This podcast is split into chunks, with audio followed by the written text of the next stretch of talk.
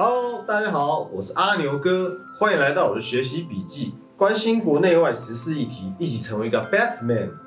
今天的节目啊，让我们一起来关心最近的国内外到底有什么值得注意的消息吧。是的，没有错，最近国内啊，除了疫情以外，沸沸扬扬的事件，大概就是蔡依林跟陈奕迅的 MV 风波了吧。最近环球音乐所发布的歌曲《Fire as One》。邀请了蔡依林跟陈奕迅两个人合作，希望借由这首歌曲来向全球的医护人员致敬。本来是希望透过这样的方式鼓励台湾跟全球的医护人员，慰藉他们这一阵子忙碌的付出。在这里，我也代表我们团队的全体人员跟所有的医护人员致上最真挚的感谢，辛苦你们了。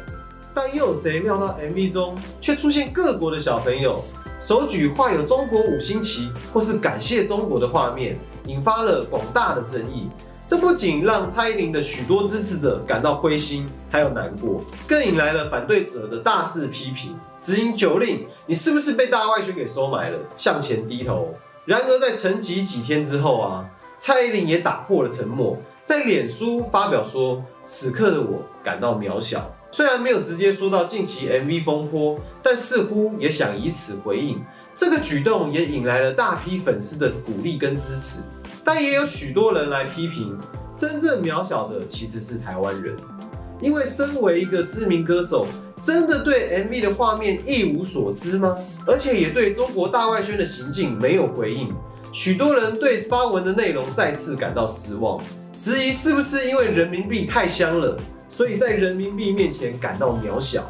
也导致了支持者跟反对者的针锋相对。不过，也有些人认为，中国这次的行动是要借着蔡依林和陈奕迅在台湾固有的形象，打击台湾人的内心，也借此打压这两人在台湾的名声。只能说，只要牵涉到有关中国的事件呢，真的必须要格外小心才行。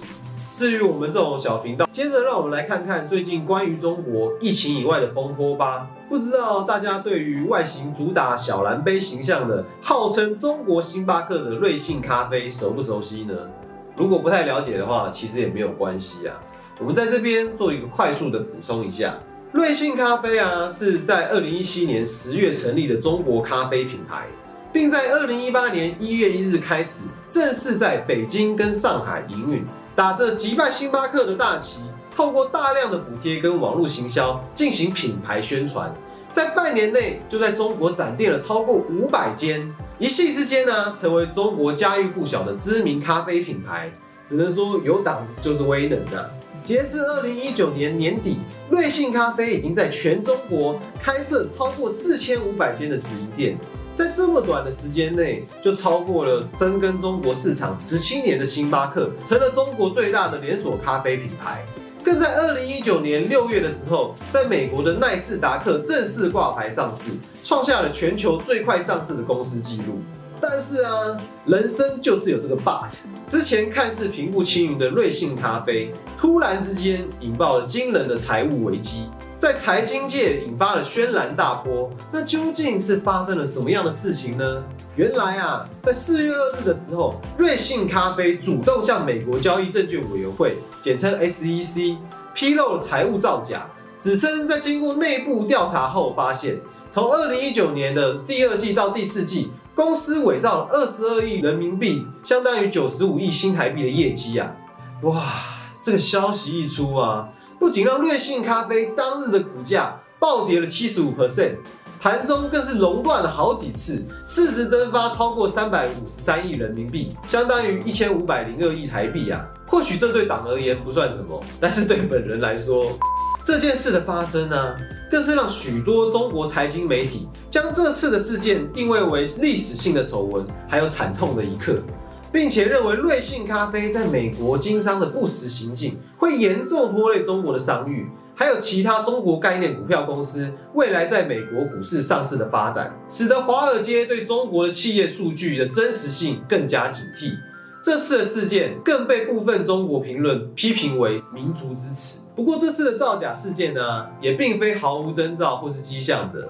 原来，早在两个月之前呢，美国的一间匿名调查机构。浑水研究就发表了一份匿名调查报告，报告内容啊，指控瑞幸咖啡的财务造假，包含了门市销量、商品售价、广告费用，还有其他产品的净收入都被严重的夸大。二零一九年的第三、第四季的每店每日商品数量分别被夸大了至少六十九趴，还有八十八趴。这些消息也并非是空穴来风啊，而是有一万多个小时的门市流量影片作证。报告内也说明了瑞幸咖啡做假账的手法，包括了管理高层要求各店取餐号码跳号、夸大广告行销金额等等，而不惜亏本持续推出的优惠券还有免费饮料，则是刻意制造热销的假象。只是在这个时候啊，正值新冠肺炎爆发的时刻，外界关注的焦点多在疫情的扩散事件上面。瑞幸咖啡也没有做出具体的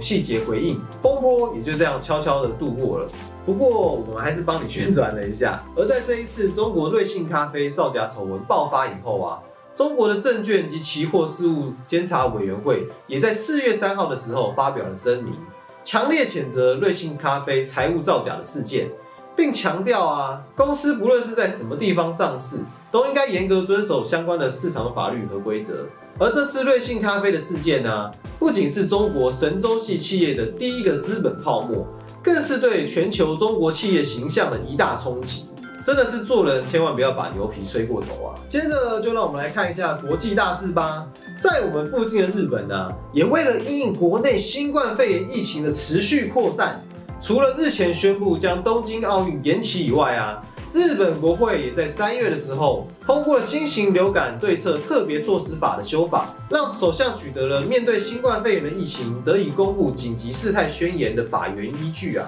而在这一段时间的审慎思考以后啊，日本政府终于认为他们达成了紧急事态宣言的条件，也有公布紧急事态宣言的必要。所以，日本首相安倍晋三在四月七日的时候出面，针对七个都府县宣布了紧急事态宣言。这一次的紧急事态宣言将东京都、大阪府、千叶县、神奈川县、埼玉县、兵库县以及福冈县等七个都府县为实施对象，从四月七日生效至五月六日为止。日本首相安倍晋三表示，这次的紧急事态宣言。目的主要是为了尽力减少人与人之间的接触，希望在二零二零日本黄金周结束之前呢，也就是四月二十九日到五月六日为止，人与人之间的接触可以减少到七到八成。安倍也承诺啊，如果是日本的疫情得到了缓解，不再有必要执行紧急的状况，他就会立刻指示解除紧急事态宣言。但是啊，他也再一次强调。日本的紧急事态宣言并不会像其他的国家一样进行强制性的封城，政府会维持必要的经济社会服务，例如水电、饮食、金融、公共交通、物流等服务，同时防止人群在密闭的空间聚会，还有近距离的接触。呼吁全体的国民都应该在这一个月内自律，积极配合防疫，避免外出。看来之前被外界批评对于防疫工作过于松散的日本，终于也开始动起来了呢，